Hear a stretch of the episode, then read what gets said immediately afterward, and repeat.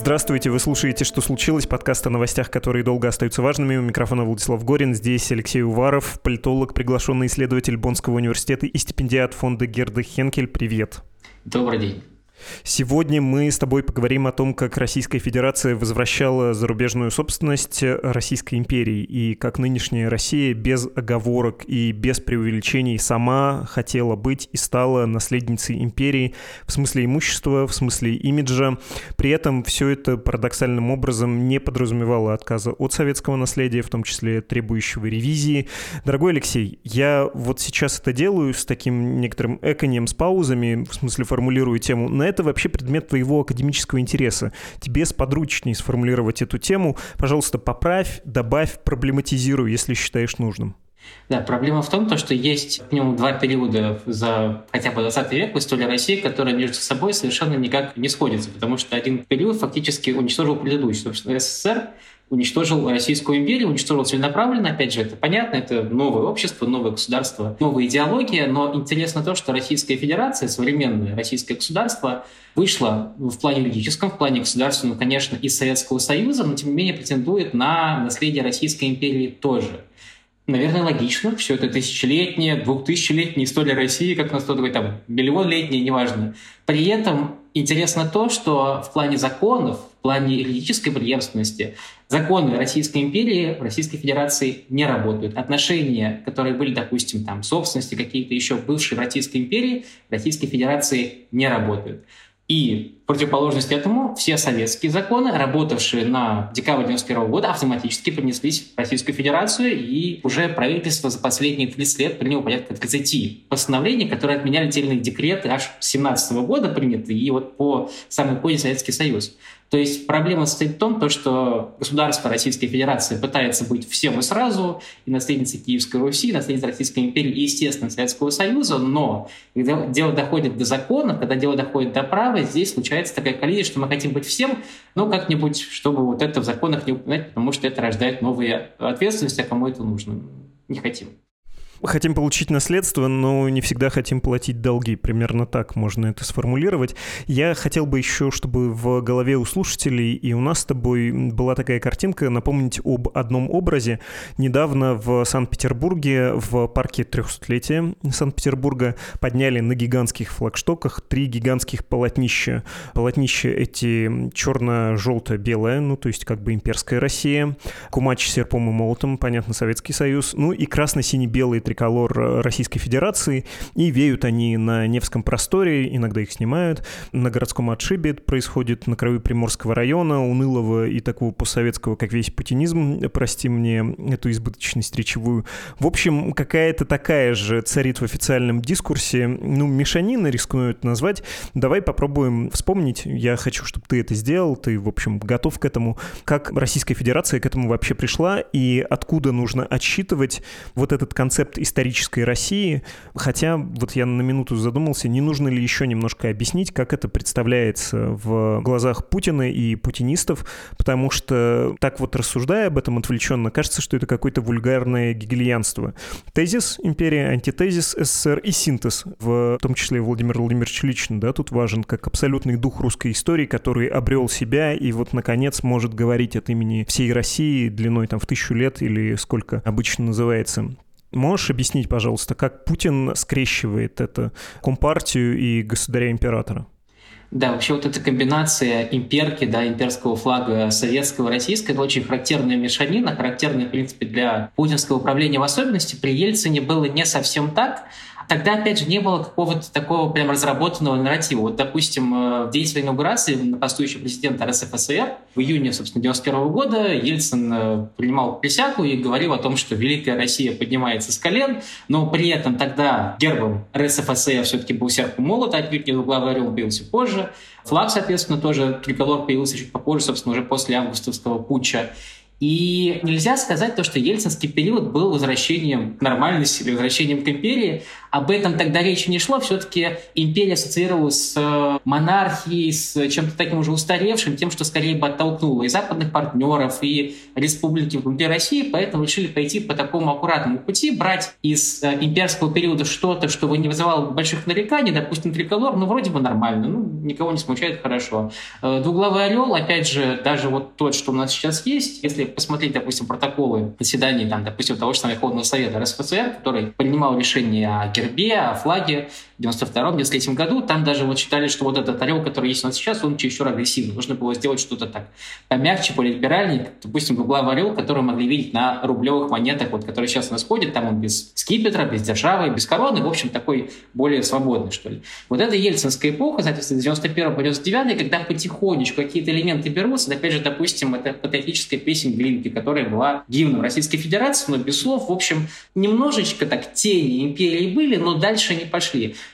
Причем, если почитать даже мемуары Ельцина, он писал в своем президентском марафоне, что он думал о том, не стоит ли, допустим, объявить Российскую Федерацию преемницей Российской империи. Такие мысли у него были, но, опять же, почему он это не сделал, как он это объясняет в своей книжке, потому что боялся о том, что это вызовет новое гражданское противостояние, опять же, вопрос реституции. Другое дело, насколько эти опасения были оправданы тогда, но так или иначе Ельцин на это решение не пошел.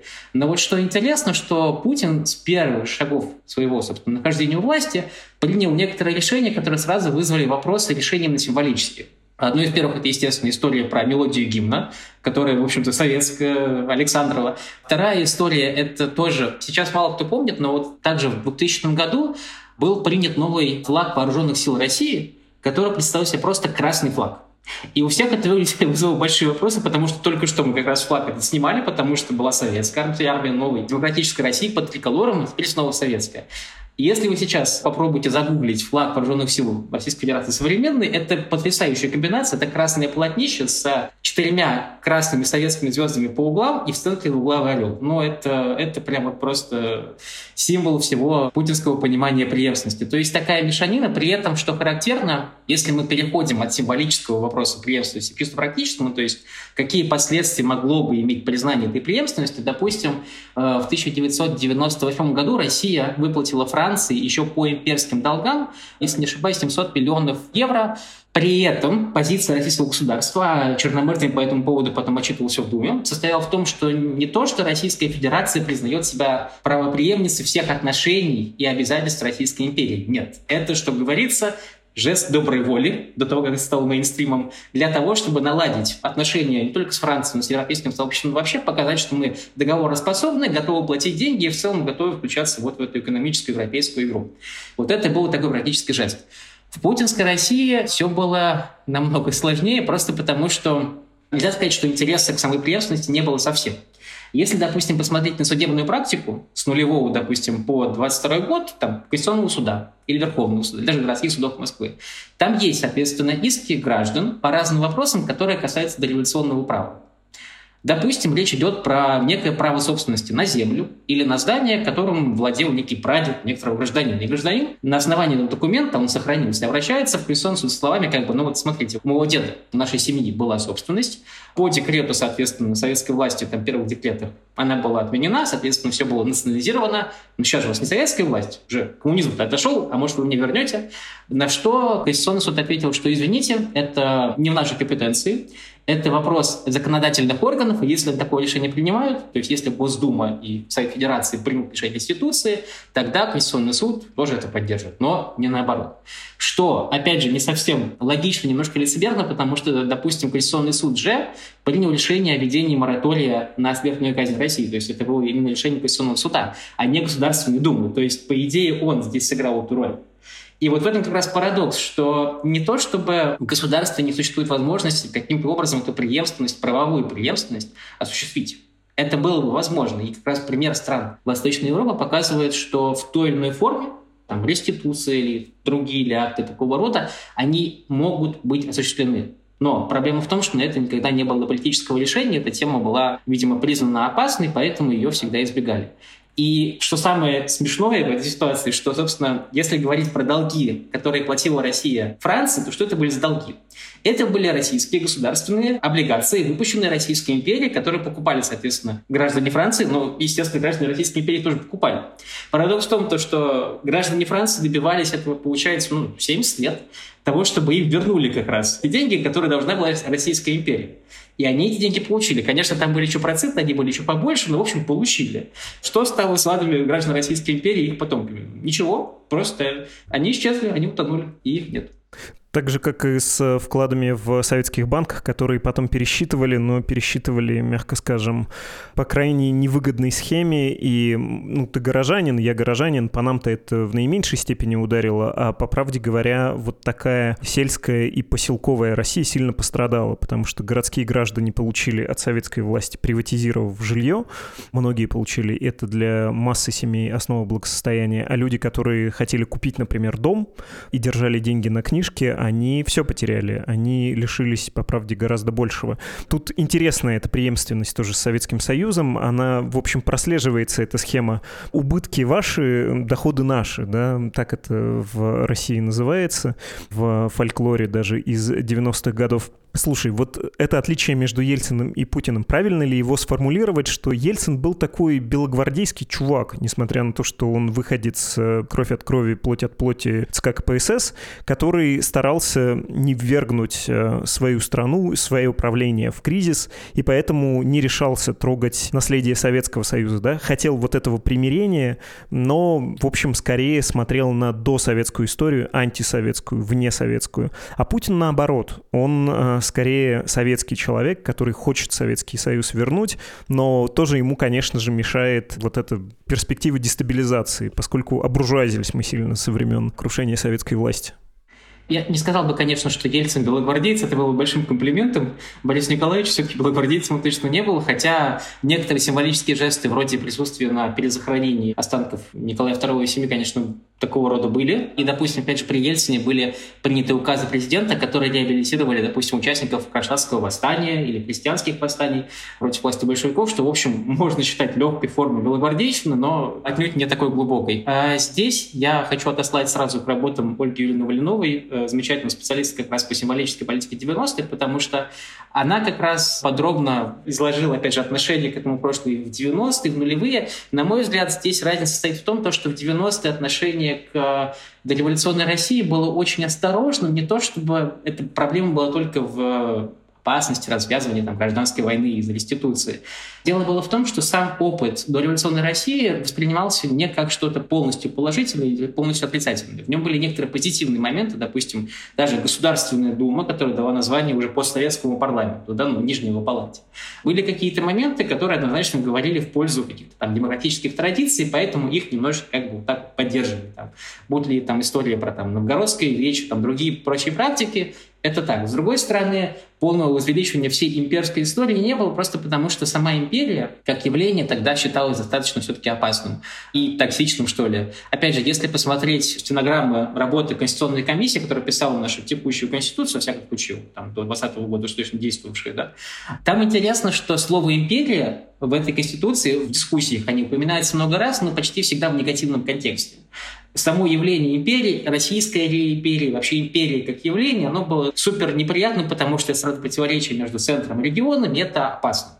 Но вот отношение Путина здесь максимально отличается от отношения Ельцина. Вот в чем. Для него империя – это неплохо, это очень даже хорошо и замечательно. И те моменты, которые политическая элита Российской Федерации при Ельцине старался особенно из империи не брать, хотя, конечно, были какие-то элементы. Опять же, там была очень дорогостоящая, роскошнейшая абсолютно реконструкция Московского Кремля, который занимался необязательно Бородин, и на котором, как мы знаем, теперь, в общем, тоже много покрали, но сделали красиво по-имперски. Это было тоже. Но в целом отношение к этому было более осторожным. При Путине да здравствует империя, да здравствует Советский Союз, который тоже, в общем-то, империя. Ведь не случайно, что Путин-то не раз говорил, что Советский Союз — это, в общем, та же историческая Россия. Под исторической Россией в общем, понимал, как можно понять Российскую империю. Соответственно, империя — это хорошо, была, условно, Белая империя, потом была Красная империя. По сути, для Путина это все одно и то же. И если Ельцин, опять же, что-то отдельно изымал, то Путин пошел по более широкому пути и стал не просто брать символы. Ну, символы, допустим, брал Ельцин. Начал использовать наследие империи в буквальном смысле, в нескольких аспектах, в том числе через воссоединение Белой церкви, которая находилась за рубежом с гражданской войны, соответственно, и Московского патриархата, то, что считалось для самого Путина одним из важнейших событий первых лет его политической карьеры. И что любопытно, просто для понимания, Путин занялся вот этим воссоединением церквей буквально с 2000 или 2001 года. Каждый раз, когда он летал в Соединенные Штаты для визита там, на сессию ООН или для встречи с Бушем, он всегда заезжал и к русским иерархам зарубежной церкви и с ними говорил, что как бы, ну, ребят, давайте-ка мы воссоединимся. И, конечно, его ремарка на процессе воссоединения, который таки произошел в 2007 году в храме Христа Спасителя, там он, в общем, тоже выступил с речью о том, что, в общем, торжество русского духа или русского мира, в общем, он воспринимал наследие империи в практическом смысле крайне серьезно и старался просто как-то его использовать для себя. И не безуспешно, так сказать, не безуспешно. Про это еще поговорим. Я думаю, что к РПЦЗ еще вернемся. Я хотел наметить, что ли, начальную точку этого процесса. Ты знаешь, я перед нашим разговором посмотрел насчет признания Российской Федерации как раз э, Российской империи, какого-то правоприемства, и с удивлением обнаружил, я не знал этого, честное слово, что в 90-м году Советский Союз признал правоприемство до Советской России. Честно говоря, я был удивлен. То есть про то, что РФ назвала себя правоприемницей обеих государственностей ну, с оговорками. Это я знал, в первую очередь, советская является государственность э, предтечей российской, и поэтому право России там сидит в Совбезе ООН, поэтому выплачивал долги, поэтому получил зарубежную собственность. Что это за 90-й год, за СССР, за правоприемство до Советской России? Можешь объяснить, тогда ли все началось? С этого ли мы начинаем процесс обретения России вот этого наследства и историчности? Это очень популярный в узких кругах миф, который не совсем соответствует действительности. Здесь речь идет про два процесса. В общем, это касается отношений Советского Союза с двумя странами, с Великобританией и с Францией. И, в частности, по тому, что касается царских долгов, потому что, естественно, что Великобритания и Франция, как союзники Российской империи по Антанте, дали ей достаточно много денег, чтобы Российская империя вела победоносную войну. Ну, естественно, после революции Октябрьской Советский Союз отказался, советская власть отказалась эти долги платить, но, как говорится, у капиталистов все было записано. И первый шаг в этом направлении, в общем-то, в признании по факту и готовности как-то уже конкретно работать по этой теме, произошел уже в бытность Шеварнадзе, министра иностранных дел СССР, э, в 1986 году в ходе его визита как раз и встречи с Маргарет Тэтчер в Лондоне было подписано достаточно интересное соглашение. Дело в том, что действительно были задолженности Российской империи по отношению к Англии, которые Советский Союз отказывался признавать по понятным причинам, но, в общем, пришлось пойти на попятную, потому что дела у Советского Союза были все хуже и хуже. И то соглашение, которое было достигнуто между Маргарет Тэтчер и Шеварнадзе, заключалось вот в чем – в одном из английских банков лежали личные деньги Николая II. То есть даже не государственные облигации, а личные деньги Николая II, который, собственно, предъявитель не мог забрать, потому что Николай II, как мы знаем, расстреляли Сирию в Екатеринбурге в 18 году. Соответственно, эти деньги накапливались проценты. И к 86 году там была такая хорошая уже сумма. Но никто, в общем-то, взять это не мог. И советское правительство с великобританским очень элегантно решили вопрос. Советское правительство заявило, что, в общем, друзья мои, вы можете эти деньги забирать себе, а, собственно, в ответ скажите, что мы больше вам ничего не должны. И таким образом вопрос был решен. Но, что важно отметить, если даже посмотреть текст соглашения, а он доступен и есть, там ни слова не сказано о том, что Советский Союз признает себя правоприемником Российской империи. Таких слов там просто нет. А речь шла о решении некоторых задолженностей и долговых вопросов, существовавших в течение длительного времени. Вот именно в такой формулировке. Это первый сюжет. Второй сюжет – это 1990 год, визит Горбачева в Париж и его переговоры по той же наболевшей теме. Опять же, понятно, почему во Франции было наибольшее количество вкладчиков, которые погорели на российских облигациях. Дело было решено, собственно, так, что было подписано соглашение между Горбачевым и Митераном как раз в 1990 году. Можно посмотреть текст соглашения, там ничего не сказано про Российскую империю. Речь идет, опять же, про выяснение в скорейшем времени вопросов, связанных с задолженностями между двумя сторонами. Все. Конечно, это можно трактовать вот так вот расширительно, что признание правоприемства, на деле это совсем не так. Это касается вполне локального вопроса и никаких других последствий за собой не ведет. И последняя ремарочка вообще по поводу отношения Советского Союза к Российской империи на уровне даже дипломатического признания. Если почитать тексты документов, нот, допустим, да, Великобритании, Франции, момент, когда они признали советскую власть, они никогда там не писали о том, что речь идет о том, что Советский Союз признается наследницей Российской империи. Нет. Советский Союз, советская власть признается действующей властью на той территории бывшей Российской империи, которая находится под ее контролем. Точка. Больше ничего. Хорошо. На символическом уровне, опять же, если искать изначальную точку, стоит ли обращаться, не знаю, к тысячелетию крещения Руси, которое, опять же, при Михаиле Сергеевиче довольно широко праздновалось, церковь массу всего получила, если я ничего не путаю, Киево-Печерскую лавру тогда получила, и поэтому у Украинской православной церкви раньше говорилось Московского патриархата, сейчас это не говорится, но подразумевается, был этот э, комплекс, точнее его часть. Нужно ли смотреть туда или нет? Процесс, который мы обсуждаем, начался позже. Что касается церкви, это очень такой особый вопрос. Дело в том, что советская церковь уже фактически с 20-х годов, в декларации местоблюстителя Патриаршего престола митрополита Сергия 27 года, уже фактически находилась под контролем спецслужб и государства, и в таком состоянии пребывала, собственно, до распада Советского Союза. Поэтому символические жесты в сторону церкви, хотя они, конечно, имели место в конце, собственно, перестройки, не носили такого, опять же, расширительного характера. То есть, еще один пример. Э, например, в Советском Союзе, начиная с 20-х годов, действовало сначала российское, потом уже, по советское палестинское общество. Это то, что сейчас у нас называется императорским палестинским обществом. Вообще-то это, прям скажем, не совсем правда. Это советская организация, созданная в Советском Союзе для одной цели, чтобы хапать церковное наследие Российской империи за рубежом. И здесь как раз забавно то, что это совсем не означало, опять же, создание такой организации, то, что Советский Союз правопреемник Российской империи, наследник, даже сказать. Нет, это просто касается конкретного практического вопроса. Нужны какие-то поблажки, мы их делаем, но чтобы говорить об этом вообще, нет, такого никогда не было. Хорошо. Тогда где все-таки начало этого процесса, о котором мы говорим? Владимир Владимирович, когда пришел к власти и занялся этим, отсюда отсчитываем. Первые шаги в этом процессе, условно говоря, воссоединения с историческим прошлым произошли как раз в августе 1991 года, и речь даже не про путь, Дело в том, что тогда как раз параллельно путчу, иронически, проходил э, первый конгресс соотечественников, когда впервые в Советский Союз массово приехали белые мигранты и их потомки для того, чтобы вести какой-то общественный диалог, собственно, с гражданами Советского Союза и установить какие-то связи. Собственно, по сути, вот август 91 года, момент, когда это началось.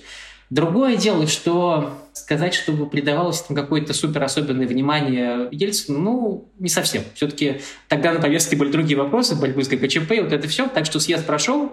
Мигранты, конечно, немножко испугались, потому что они приехали, сразу же в Москву вели танки и в чайное положение. В общем, было страшно, что сейчас все опять вернется, но обошлось.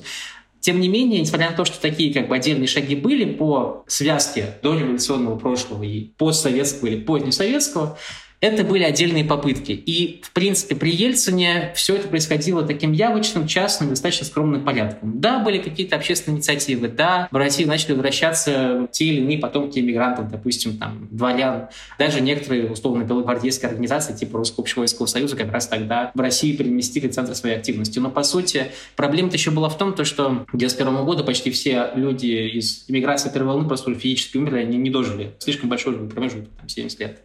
И если мы говорим про конкретные шаги, когда имперское становится государственным и мейнстримом, это все-таки, конечно, Владимир Путин, потому что он начинает как раз активно использовать и символы, будь то, опять же, символы военные, памятные даты, там очень много всего. Опять же, если взять историю про президентский полк, наряженный вот, собственно, вот в костюмы 19 века, это вот как раз конкретный пример.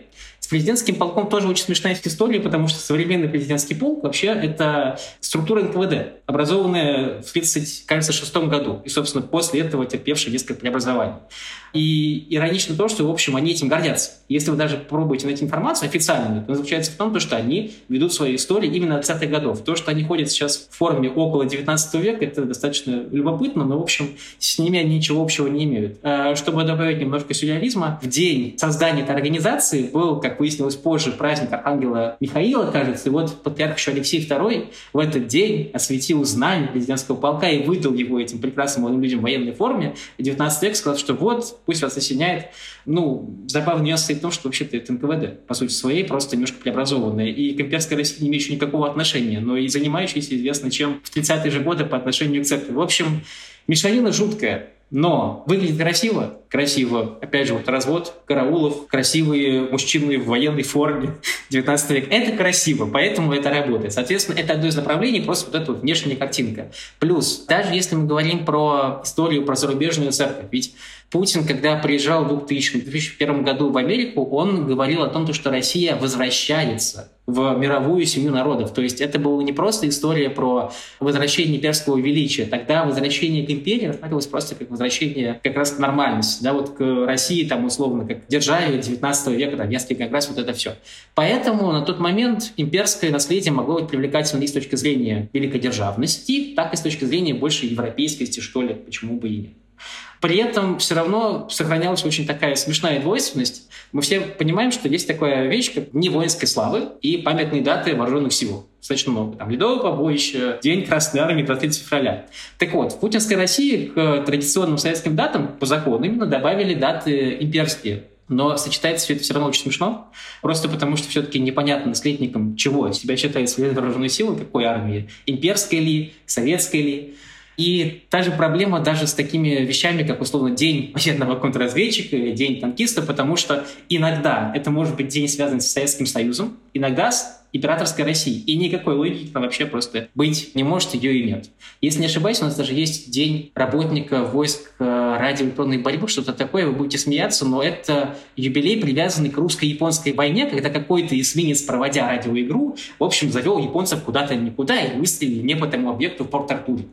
Предположим, хорошо, это замечательно, но день военной контрразведки — это, естественно, 1918 год, а как еще может быть?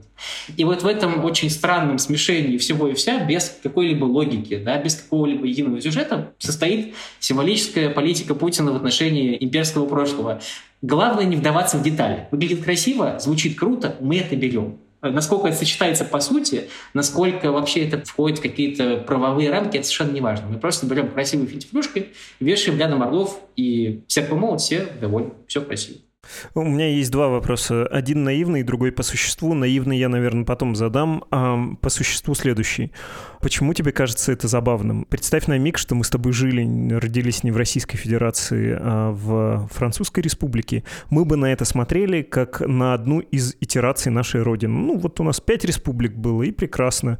Вот так и в случае с Россией. Была царская Россия, была советская Россия, сейчас не советская, не царская, какая-то своя, и она не отрицает двух предыдущих, и потом вообще историю не перепишешь. Уж какие были государственности, такие были с этим надо жить и как-то научиться сосуществовать, смириться. Почему нет? Э, я, прости, это дурной жанр, отвечать на собственный вопрос. Я бы сказал, что в путинской конструкции идеологической не хватает одного элемента, который мог бы сцепить. Нет э, русского народа или какой-то общности. То есть э, все, что он придумывает, когда хочет сказать, кому он вообще обращается, он сам смешивается, как мне кажется. Он говорит, я лакец, я татарин, я русский. Он перечисляет всех, но он не может никак объединить граждан Российской Федерации в какую-то одну общность так, чтобы все остальные с этим смирились. Россияне, вот это выражение еще с ельцинских времен, как калька с э, новой общности советского народа, ну, многие не относят к себе, просто когда к ним так обращаются, россиянин я по паспорту, а на самом деле-то кто, да? Говорить э, русский, татарин и прочее, ну, как-то тоже считается у нас немножко дурным тоном и как бы разъединяющим, не совсем работает. Ну, то есть как будто бы нет нации, немножко не работает э, никакой лидер со времен Советского Союза, да, в общем, и при советской власти специфическая была конструкция на создание политической нации, потому что политическая нация, она же как бы тогда решение принимает. Ну нет, вы разрозненное стадо, да, вот такой электорат. Поэтому, изъяв народ из этой конструкции, у тебя все рассыпается. Как тебе кажется, может, в этом дело? И почему не получается первой, второй республики или там первого, второго царства? Разница, допустим, с той же самой Францией или даже там с Чехией и Польшей стоит в том, то, что Безусловно, я не хотел бы говорить о том, что нужно советский период полностью исключить, забыть о нем как о страшном сне, ни разу не упоминать там Гагарина, все прочее, просто выкинуть. Это невозможно, это нереалистично, так никогда не будет, точка. Вопрос в другом. Вопрос в том, то, что претендуя на единую и непрерывную тысячелетнюю историю России как вот идею, которая объединяет, соединяет там, Российскую империю, Советский Союз, с одной стороны, да, государство Российской Федерации, проводя как бы единую линию да, сюжетную, по сути своей, то есть в том, что касается государственности и правовой системы, является наследником только Советского Союза.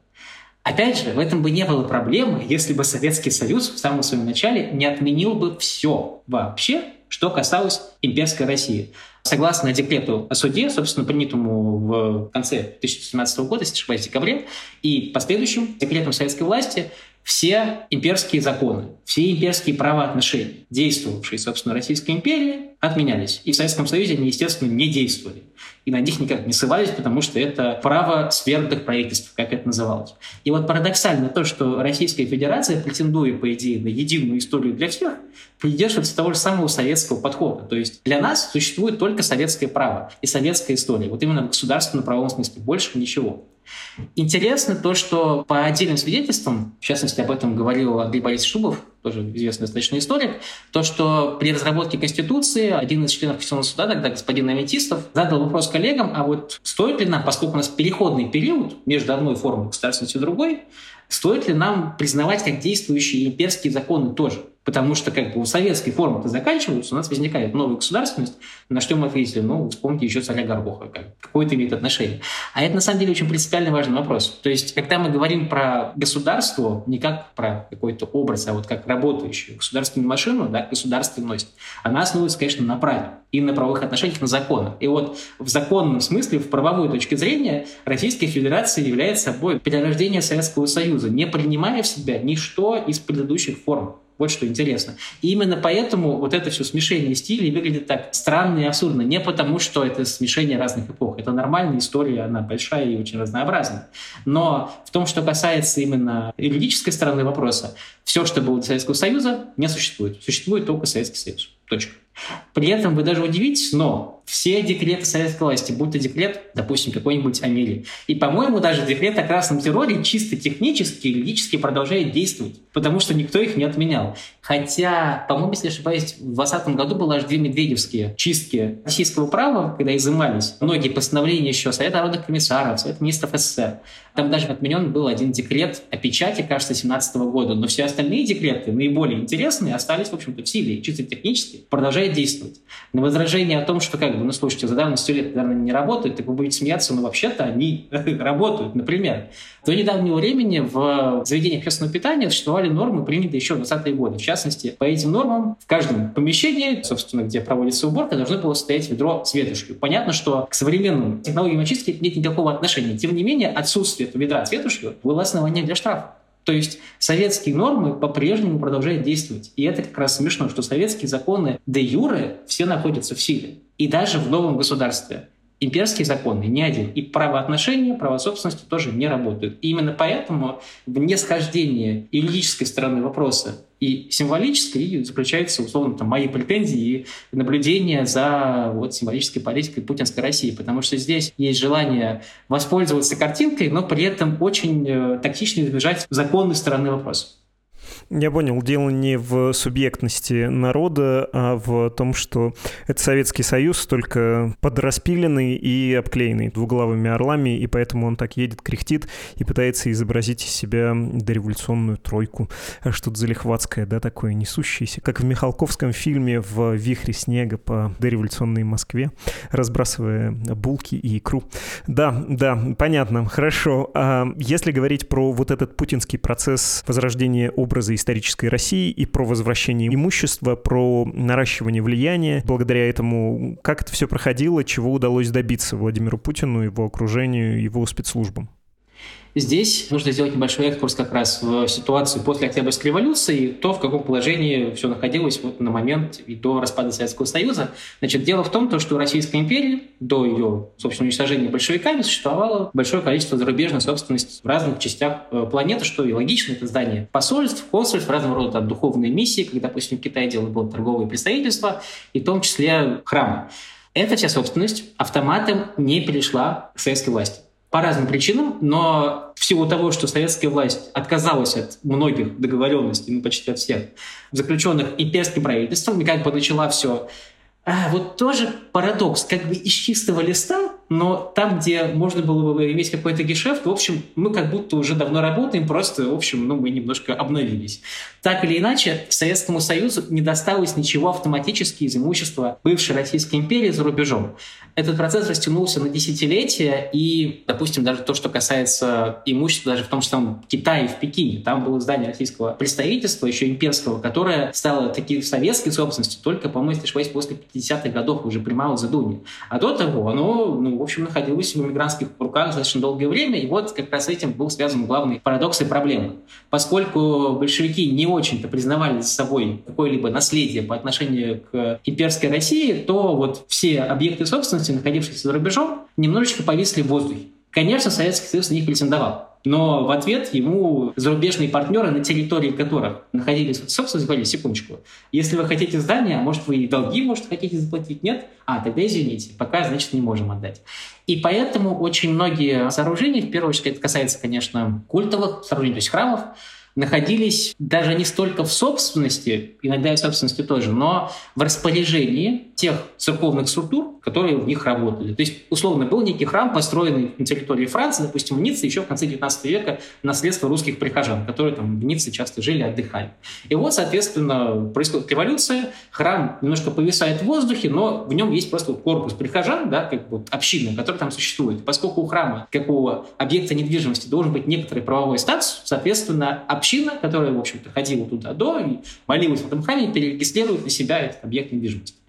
Опять же, в чем была сложность все это отдать Советскому Союзу? Ровно в том, что Советский Союз очень избирательно относился к э, наследию Российской империи, поэтому автоматом ему ничего и не передавали. И вот возникла ситуация, когда на протяжении последующих после Октябрьской революции 70 с лишним лет были здания, условно, находившиеся в руках у иммигрантов русских и их потомков в Европе, на Ближнем Востоке. Опять же, если мы говорим про Ближний Восток, дело в том, что было как раз еще в конце 19 века учреждено императорское палестинское общество. Это была организация для помощи паломникам, для поездок, собственно, в Святую Землю. Как раз для этого дела там был куплен комплекс зданий в Иерусалиме, и не только в Иерусалиме, кстати, в Палестине тоже. Было построено несколько земельных участков. В общем, все это после падения Российской империи несколько повисло в воздухе, и в конце концов стало управляться теми, кто фактически в нем работал, то есть вот людьми-иммигрантами чем возникла сложность э, возвращения Советским Союзом всей этой собственности? В том, то, что ну, как бы атеистическому государству бороться за храм и говорят, что это наш родной советский храм, не так просто, поэтому процесс застопорился. Где-то получалось, как, допустим, кстати, с Израилем в 60-е годы таки получилось. И Советский Союз часть зданий таки себе вернул. Но, опять же, не все не совсем, часть все равно осталась в руках у белых русских иммигрантов.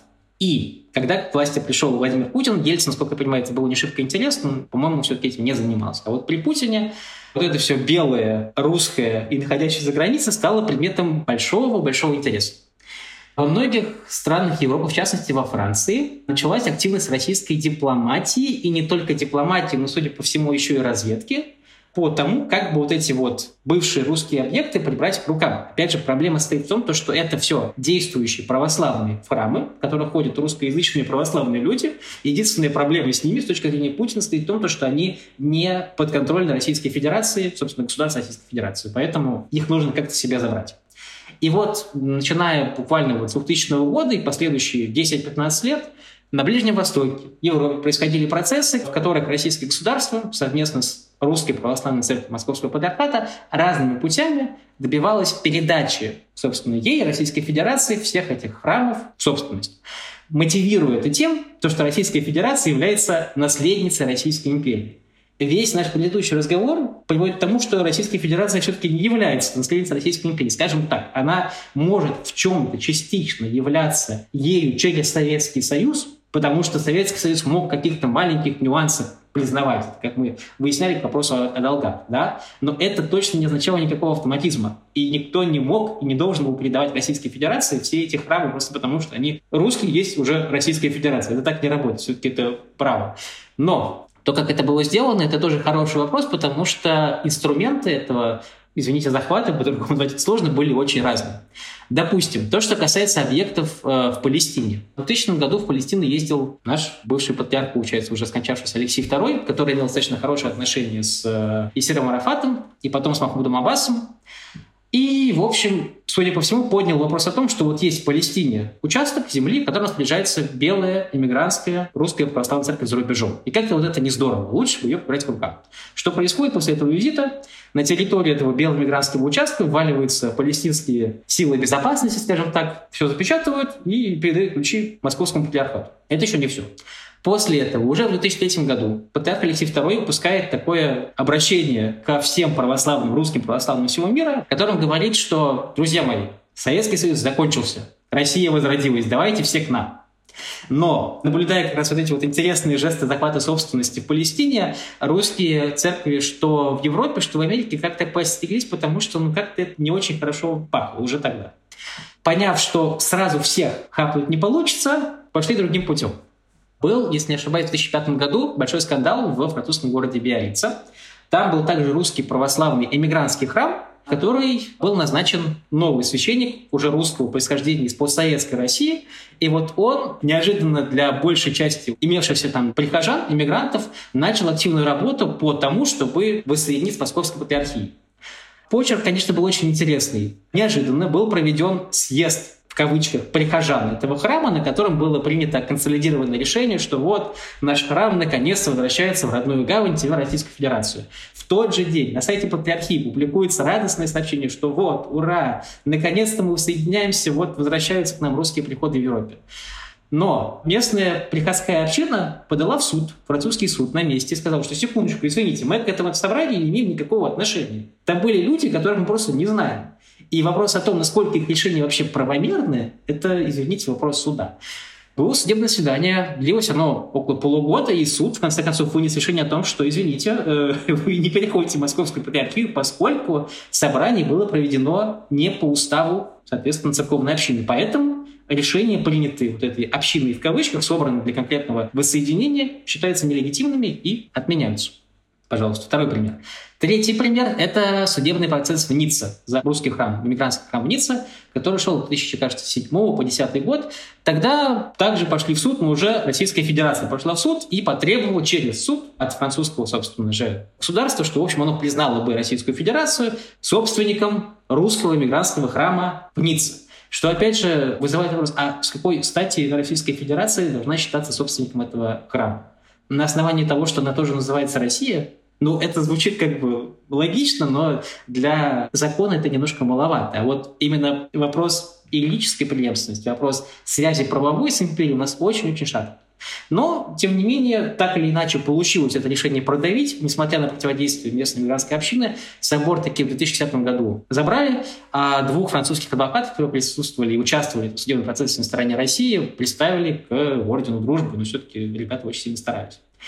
В общем, такие процессы шли, получается, в Европе, на Ближнем Востоке. И самый парадокс состоял в том, что как бы, ну, а почему бы просто эти храмы не оставить чисто, ну, вот в руках этих эмигрантских общин? То есть почему бы просто не смириться с тем, что вот есть другие русские приходы, которые тоже говорят по-русски православные, но условно не государственные, не московские но нет, так нельзя. И венцом всего это является, конечно, история с постройкой нового духовного центра в Париже, который История это насчитывает больше 10 лет, и она сама по себе очень смешная с самого начала, потому что все прекрасно знают, что в Париже есть знаменитый храм Александра Невского на улице Рю-Далю, который был духовным центром русской белой эмиграции. Собственно, там были и Деникин, и Бунин, и много кто еще. Замечательный собор. Одна проблема проблема для московского патриархата в том, что он находился не в юрисдикции московской патриархии, а в юрисдикции константинопольского патриархата. Как это вышло, это отдельный вопрос. Но так или иначе, есть русский православный храм, в центре Парижа, но беда не наша. С точки зрения российских властей, соответственно, с этого момента начинается борьба за то, чтобы в Париже построить второй, уже наш и еще больше. Эта история длится больше 10 лет. Алексей II ездит Саркози договариваться об этом, потом Путин ездит договариваться об этом же, потом Медведев едет договариваться об этом же уже с Оландом. В итоге его построили. Стоило это безумно совершенно денег, Вопрос о том, зачем это было нужно, очень хороший вопрос. Опять же, с этим был связан шпионский скандал, потому что выяснилось, что, участок, на котором будет стоять новый культурный российский центр за мной большой храм, находится в очень близком расстоянии от зданий комплекса президента Франции. В общем, там можно много всего интересного послушать. И французской разведки по этому поводу тоже были некоторые вопросики. Но дело принималось на самом высоком уровне. Лично Путин ездил за этот проект топить у Саркози, потом, повторюсь, Медведев у Оланды. В общем, такие продавили постройку построили. Самый юмор ситуации стоит в том, что в 2018 году тот вот старый Белый Эмигрантский собор таки вернулся в родную гавань. Соответственно, у Русской Православной Церкви уже два главных православных собора в Париже. Новый, построенный за фантастические огромные деньги, речь идет там про даже не миллионы евро, а десятки миллионов евро. И есть еще один исторический, который в итоге оказался в, в рамках русской православной церкви. В этом-то и парадокс, что, по идее, ну, в чем была проблема существовать или сосуществовать другими альтернативными эмигрантскими говорителями, договариваться. Но был избран другой способ. Способ захвата, подчинения всего, что называет себя российским православным. Это, собственно, то, что было осуществлено путинской дипломатией, разведкой и церковью в Союзе вот с нулевого по 10-11 год уж точно. Почему, на твой взгляд, это было сделано? У меня есть гипотеза, и я рискну по-профански ею поделиться. Мне кажется, что у любого автократа, будь он э, хоть Кадыров, хоть Путин, вообще у любого может быть монарха, авторитарного лидера, есть желание монополизировать страну, ее образ, ее историю, ее граждан. От любого монарха или автократа можно услышать то, что и Путин говорит. Да, народ един, и он со мной. А я лучше всего понимаю этот самый народ, потому что я часть часть этого целого. Я не то, что из народа, но я вот от него не отделим. Как он говорит даже про Украину, да, антироссия. В любом виде антироссия, даже если она выдуманная, это невозможная для него вещь. Она нам, точнее, мне, Путину, враждебна в силу как бы нарушения этой монополии на мою власть. То есть никакой альтернативы быть не может. Любая оппозиция, если она вдруг как-то проявляется, это, безусловно, очепенцы, предатели, как он там выражался, которых русский народ выплюнет вынет как мушку из своего э, рта. И вообще, была ли эта мушка частью-то нашего сообщества? Она, конечно, Западом нанята, и только говорят они по-русски, а на самом деле все у них там на Западе. И вот когда они, видите ли, эти предатели из-за войны поуезжали, так они и с самого начала хотели вернуться к себе домой. Они чуждые нам элементы. Вот это, мне кажется, важная политическая задача для любого автократа — монополизировать пространство. В случае с войной мы еще видим такие профиты от э, этой тактики, как а, да, вы все русские за войну? Да, да, конечно, все. И все вы со мной, говорит Владимир Путин. Поэтому вы должны сплотиться. Очень полезная штука. Кажется ли тебе, что логика была именно такой? И если да, то в начале 2000-х, уже на первом году правления Владимир Путин это понял. Чего-то как-то так отраб берет. На самом деле, да. Вот это как раз и интересно, что он начал заниматься вот этим как бы использованием имперского себя на пользу с самого начала своего правления – и более того, в этом действительно виден почерк того, что может быть только одна правильная версия истории. Это история та, которая написана государством. В чем, собственно, была моя претензия, почему я отмечал все вот эти вот проблемы соединения советского и имперского, не в том, что такая форма соединения существует. Она, естественно, будет существовать в любой России. Дело в том, что в этой форме нет места как раз диалогу и примирению как компромиссу компромисса как раз и нет. Есть директивная указка Москвы, уже посткоммунистическая, о том, как всем нужно быть. Либо вы присоединяетесь к России на наших условиях, либо просто вы не считаетесь больше русскими, и у вас нет права на этот бренд. То есть, по сути, то, что делал Владимир Путин, он закреплял, начиная с нулевых годов, за Российской Федерацией бренд вот этой исторической России, имперской России, если угодно, и на самом деле не безуспешно. И более того, уже потом, впоследствии, этот бренд работал на него. Допустим, в 2014-2015 году во Франции вышло очень любопытное заявление, открытое письмо белых мигрантов, потомков, естественно, них уже подписанное больше, чем стали Там такие замечательные фамилии Гучков, Пушкин, там потрясающие. Шереметьев, например, где как раз граждане, потомки белых мигрантов протестуют против антироссийских санкций, говорят, что, в общем, поддерживают политику Владимира Владимировича в отношении Украины. И это, конечно, не было бы возможно, если бы до того Путин не продавливал бы свой взгляд, свое влияние и свою силу как раз в том числе и в этом иммигрантском поле. Не навязывал бы и эмиграции, и самой России видимость того, что он наследник всего исторического, что у России было, и советского, и имперского. И, соответственно, те, кто не с нами, тот против нас, они уничтожаются. Как, допустим, это было в случае с зарубежной церковью, которая существовала с 20 года и была воссоединена с РПЦ, формально, чисто технически она существует как бы в автономии, если угодно. Но по сути, ведь если задуматься над вопросом, а кто был легитимнее на момент распада Советского Союза, русская православная церковь Московского патриархата или зарубежная церковь с точки зрения сохранения традиций, имперской церкви, опять же, да, вот духа этого, это большой вопрос. Хотя понятно, что больше московской патриархии, но по факту вопрос о наследии, вопрос о соединении таких сложных и противоречивых периодов, вопрос о диалоге и компромиссе. Но именно диалога и компромисса тут никогда не было места. Здесь была твердая воля Владимира Владимировича и его окружения с тем, чтобы продавливать и закреплять за собой то, что мы теперь, историческая Россия, нам принадлежит. Здание, слава, все-все-все, мы все это забираем себе.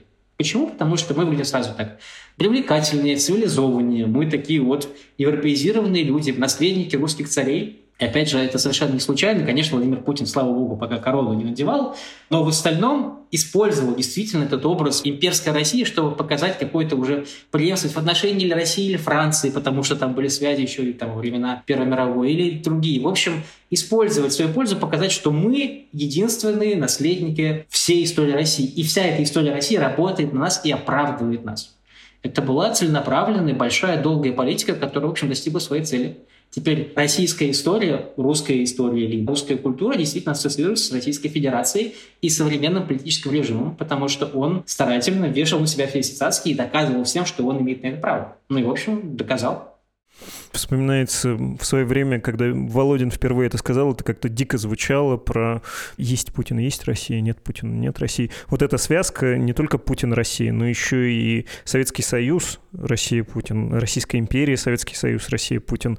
Действительно удалось им это в одну какую-то линию выстроить. Но, как тебе кажется, это было осознанно сделано или эти люди действительно в это верят? Владимир Владимирович Путин в свою историческую миссию и в то, что ему богом дарована власть, и он должен там бла-бла-бла-бла-бла, как это, ущучить Ленина, который Россию распродал, создал эту Украину, которая никакое не государство, да, и прочее вот это вот бесконечное, и вот трескотня. Его приспешники, или точнее сотрудники во всех смыслах, э, сидящие на Лубянке или когда-то сидевшие на Лубянке, они все действительно в это верят, в историческую Россию, в свою миссию, в одновременно то, что Дзержинский должен на стене висеть, и как-то это все сливается. Или это все в пользу бедных, то есть в нашу пользу? Для нас все делается. Здесь я бы хотел не противопоставить, а наоборот связать советский подход и подход Путина, потому что на самом деле при всей расхожести на самом деле они достаточно похожи. То, как Советский Союз использовал русскую православную церковь, существовавшую так или иначе почти все время, это очень показательно, потому что казалось бы, что русской православной церкви просто нет места в Советском Союзе, в атеистическом, богоборческом государстве. Но по факту Советский Союз использовал русскую православную церковь и играл вот эту вот связь с историей тогда, когда это было нужно. Для каких-то международных гуманитарных контактов, для Совета церквей международного, для, ну, в общем, когда это было нужно, Советский Союз мог поиграться в историю всей России, даже какие-то связи. Опять вспомню Иосифа Виссарионовича, историю про погоны в 43 году, про Цара Невского, про Длинноского, Кутузова. Все это уже было. В принципе, этот подход Путин не то чтобы очень нов. Советский Союз, в общем, пытался делать то же самое, когда ему это было нужно. Привлекать на свою службу русскую историю и показывать тем самым то, что русская история за ним. И отнимая это право на русскую историю, собственно, миграции. Это тоже происходило уже в Советском Союзе. Другое дело, что Советский Союз именно в силу своей идеологической природы, своей жесткой идеологической линии, но не мог уж совсем на себя напялить буквально имперскую корону. Все-таки это совсем уж не сходилось с главным основательным мифом, собственно, с мифом октября. То есть тут уж точно не получится корону надеть. А вот у Путина такого ограничения уже нет. В этом смысле он не то чтобы новатор, он просто советские механизмы развил и углубил, так сказать. То, что уже работало только в более скромном масштабе, он расширил и продолжил, по большому счету. Ведь может показаться абсолютно абсурдным то, что в Советском Союзе существовала православная церковь. Не в том, что по факту, а в том, в отношении Советского Союза к религии вообще странно, что она была. Но, тем не менее, она просто использовалась для советских же целей. Также и здесь. Я очень сильно сомневаюсь, что в этом есть какое-то новаторство и миссия, отличающаяся в этом смысле от видения, в общем-то, советских вождей. Есть области, да, есть те сферы, которые могут быть нам полезны. История, символ. Мы будем использовать себя на пользу. Будем воспринимать себя хоть наследниками империи, хоть наследниками Союза. В конечном итоге все это вопрос о власти и. В Советском Союзе ли, в Российской Федерации ли. И в одном случае просто есть идеологические ограничения, в другом случае их нет. И в этом все следствия хороши. Конечно, можно облекать эту историю про власть в красивые формы, говорить про наследие. И я допускаю, что Путин действительно верит в это каким-то своим особенным образом. Но тут важно понимать, что его трактовка и его вера не совпадают с понятием компромисса, примирения, диалога. Все опасные, проблемные темы 20 века, по сути, у нас так и остались, в общем, скажем, неразобранными. Что большой террор, что вообще гражданская война, что революция. Этих тем как будто и нет. Потому что лезть туда — это отмечать, конечно, преступление Советского Союза. Намного более глубже, чем это было сделано в 90-е. Вести об этом стратегически большой, долгий, сложный разговор.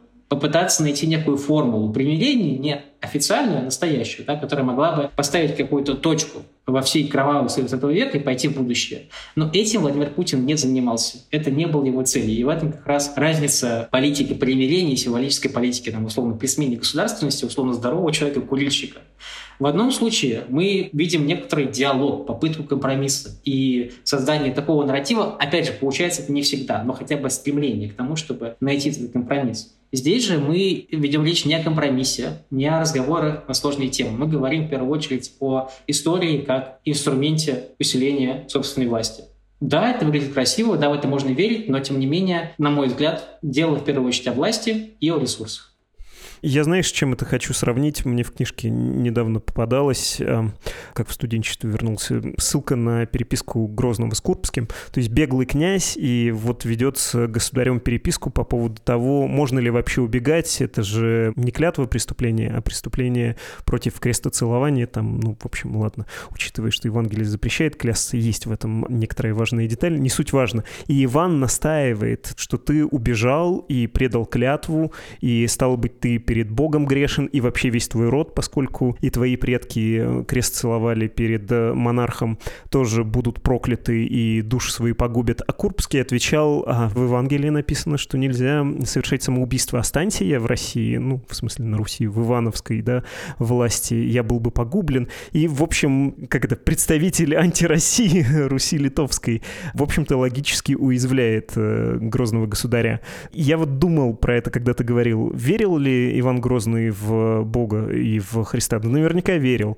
Был ли он искренен, когда писал Курбскому про то, что душа его и всех его родственников будет погублена, в смысле предков, отцов?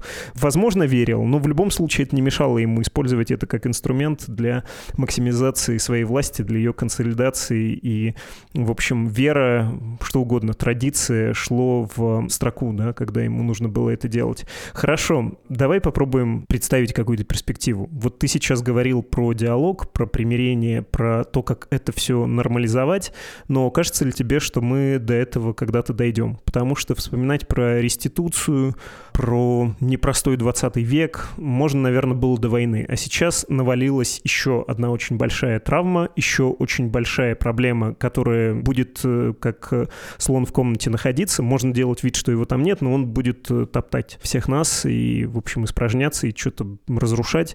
Дойдет ли когда-то до того, что вот этот 20 век будет разобран, война ускорит это или отодвинет? Ну, то есть, э, когда случилось вторжение широкомасштабной России в Украину, понятно, что это может максимизировать все эти процессы и ускорить. Это тоже часть этого процесса, да, распада Советской империи. Но, с другой стороны, может надолго отложить, мы будем воспринимать это как перевернутую страницу. На пару моментов вернусь к Курбскому и Грозному. Я представляю, что сравнение Грозного с Путиным – это большой комплимент Путину. Все-таки Иван Грозный был много более, мне кажется, и образованным, и уж точно верующим человеком. Хотя понимал это все весьма превратно и интересно, но... Специальная военная операция в районе Балтийского моря тоже не задалась, припоминаю. Да, но шла она все-таки немножко подольше. Я надеюсь, что эта операция будет длиться меньше, чем сколько там, с 68 по 83, 20 тысяч лет. Все-таки, надеюсь, поменьше. Но в случае с Грозным из 16 века мы имеем дело, конечно, с другими немножко установками, пониманием своей роли в истории, отношением к религии. Я думаю, что такие глубины Владимир Владимирович не очень знакомы, уж честно, это уж слишком для него хорошо было бы, если бы он так об этом думал, я в этом очень сильно сомневаюсь. А возвращаясь к вопросу, собственно, о том, будет ли этот вопрос решен или хотя бы обсуждаем да, в прекрасной или ужасной в России будущего, так дело в том, что история 20 века это был такой слон в комнате, который никуда не уходил все нулевые и десятые. Другое дело, что, по сути, перед посткоммунистической властью стояла историческая задача работы с э, этим неудобным прошлым, да, по выражению Николая Плес, тем, чтобы каким-то образом находить точки соприкосновения в гражданском обществе и совместно с гражданским обществом не то чтобы закрывать эти вопросы, считать то, что невозможно. Это травмы, которые с нами, как говорится, на всю жизнь. Но работать с ними, говорить о них и прорабатывать их. И вот эта задача, безусловно, важную. Не выполнил, конечно, Борис Ельцин. Но, опять же, учитывая 90-е, насколько он мог бы, другой вопрос. Тем не менее, при нем это сделано не было. Были отдельные попытки, может быть, точечные, но не как политика. При Путине бы, по-хорошему, разговор на эти темы был бы более чем уместен и нужен.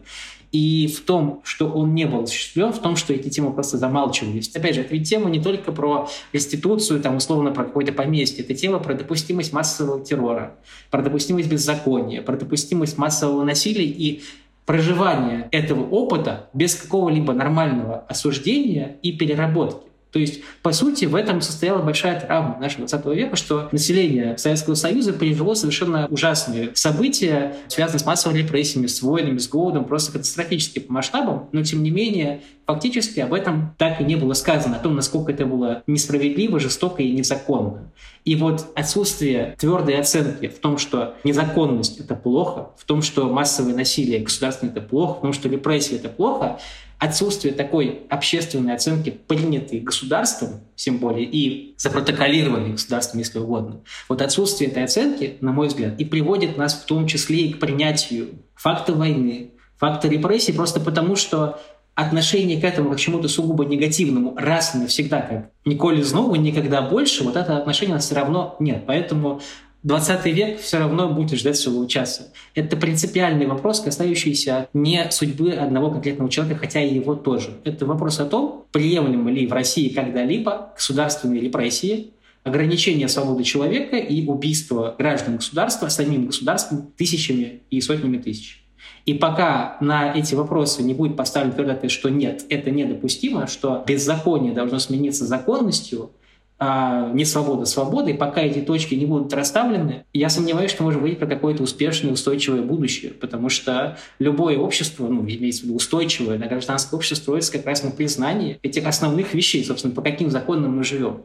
Если мы допускаем, что массовое насилие в отношении миллионов – это нормально, ну, тогда будем жить в таком обществе. Для того, чтобы переработать и не допустить, придется отвечать на вопросы, да, даже столетней давности не в силу занудства какого-то, а просто в силу того, что это важнейшие вопросы общественной жизни, касающиеся и нас сейчас, и нашего будущего. Я вспомнил, что хотел задать тебе наивные вопросы. Мне кажется, для него сейчас самое место. А были люди в раннем постсоветском строе, которые говорили бы, ой, мы тут вспоминаем Российскую империю и Советский Союз, но вообще-то большевики осуществили государственный переворот не в Российской империи, а в Российской Федерации. И там было законно избранное правительство из числа членов парламента, то, что называется временное правительство, да. И там, кстати, провозглашалось равенство наций. Вот уж если искать истории гражданской нации, какой-то исторический пример, то вполне можно обратиться и к революционному правительству того времени, и вообще искать ответы, или точнее идеал, в том числе и в том периоде. Это первый наивный вопрос, и я, если позволишь, второй накину. Когда ты вот это все говорил про то, что 20 век должен дождаться своего часа, а дождется? Есть ли такой большой запрос? Я вот припоминаю Дмитрий Анатольевич Медведев, когда был президентом президентом, он говорил про десталинизацию, но что-то не пошло. Не хочется вести такой разговор, не хочется вспоминать слабого Керенского, он вообще выглядит комической фигурой, да. Понятно, что тут заслуга и советской школы, и постсоветской. Вообще слабых правителей не любят, не любят кризисы, не любят невеличие. А брать пример со Сталина, как, опять же, Дмитрий Анатольевич Медведев сейчас делает в каком-то кожаном таком ходит пиджачке по Уралвагонзаводу, это да. А вспоминать, как эм, страна была разобрана стороны и разваливалась и проигрывала войну, не хочется. Вообще не хочется вести трудный диалог. Отвечая на первый вопрос по поводу того, были ли какие-либо попытки об этом заговорить в путинской России, они были. Что самое интересное, они были, но они, в общем, оказались забыты. И здесь, конечно, главный герой этого сюжета — это Андрей Борисович Зубов, потому что еще в нулевые годы он основал вместе с коллегами-историками и, там, если не ошибаюсь, общественными деятелями комитет преемственности возрождения России который занимался как раз продвижением идеи о том, что необходимо правовое признание преемственности по отношению к дореволюционной России в современной Российской Федерации. Более того, нельзя сказать, что это совсем уж игнорировалось властью, по этому поводу даже были отдельные слушания в Совете Федерации, кажется, году 2002-2003. Другое дело, что дальше это не пошло. Ровно по той причине, по которой не пошли все остальные инициативы такого рода. Потому что государство этим заниматься не хотелось. Потому что в конечном итоге это выводит как раз на тему 20 века большого. На то, что произошло, и оценки того, что произошло. Без оценки того, что произошло, выходить на этот разговор не получится просто никак нужно его начинать. И вот нежелание этот разговор начинать, нежелание касаться такой сложной темы привело к тому, что такого рода инициативы пропали в туне. А другой пример. В Государственном Думе, кажется, третьего созыва был депутат, монархист Андрей Савельев, который по этому поводу как раз посылал многочисленные запросы в Генеральную прокуратуру, правительство России, администрацию президента. Там было несколько кейсов, где прям вот все эти сюжеты, о которых мы говорили, прям не сходились концы с концами. И он задавал логичный вопрос, а как же так получается, что мы как бы вроде наследники империи, вроде бы и нет, на что им просто, ну, посылали вот такие отписки, скажем, ну, как бы, не лезьте. Это вас не касается, занимайтесь своей думой, в общем, не лезьте дальше этого. Последний, наверное, такой крупный акт – это партия «Яблоко», потому что они неоднократно в своих программах говорили как раз и про трагедию разгона учредительного собрания, про трагедию как раз слома демократической традиции России именно во время Октябрьского переворота. И это, пожалуй, та партия, которая так или иначе этот нарратив пыталась проводить, но, опять же, в силу ее скромного веса, да, в общем, в политическом поле России не было возможности как-то этот нарратив особенно сильно продвигать. Что же касается возможности этого разговора в будущем, Здесь, на мой взгляд, упирается все в очень простой вопрос. А будет ли у власти в России такое правительство, которое захочет заняться построением государства и общества, что говорится, в долгую? Потому что понятно, что такие разговоры, такие процессы — это дело, наверное, десятилетий. Но если человек или группа людей заинтересована в развитии воспитании людей на правовых, опять же, гражданских основаниях, с тем, что у людей было понимание, что такое свобода, что такое независимость суда, что такое, в принципе, защищенность от произвола государства, такие качества и такие вещи нужно воспитывать. Это занимает достаточно много времени. И здесь вопрос не про патронаж государства в плане того, что мы должны всех посадить за парты. Здесь замечательный пример — это история с великими реформами Александра II, когда государство начинает со своей стороны процесс предоставления обществу возможности для участия, будь то судебная реформа, или городская реформа, или земская реформа. И общество через опыт управления и допущения к управлению учится взаимодействовать с государством, участвовать совместно с государственным управлением страной и параллельно приучаться к тому, что у него есть права, обязанности и свое место, своя роль у каждого члена общества, гражданина и общества в целом.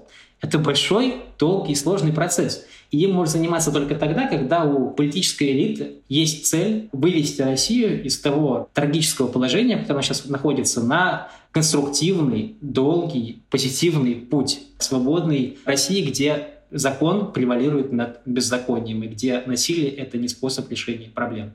Но для этого должна быть политическая воля очень, как говорится, долгая политическая воля, потому что успехи этого процесса могут произойти далеко не сразу и отнюдь не сразу могут вызвать даже какую-то популярность и желание, наоборот. Это та тема, на которую не хочется говорить, но на нее нужно говорить. Просто потому, что без этого разговора построить общество, скажем так, здоровое, способное к самоуправлению и к участию, и к ответственности, на мой взгляд, просто невозможно. Спасибо большое. Алексей Уваров, политолог, приглашенный исследователь Боннского университета. Спасибо.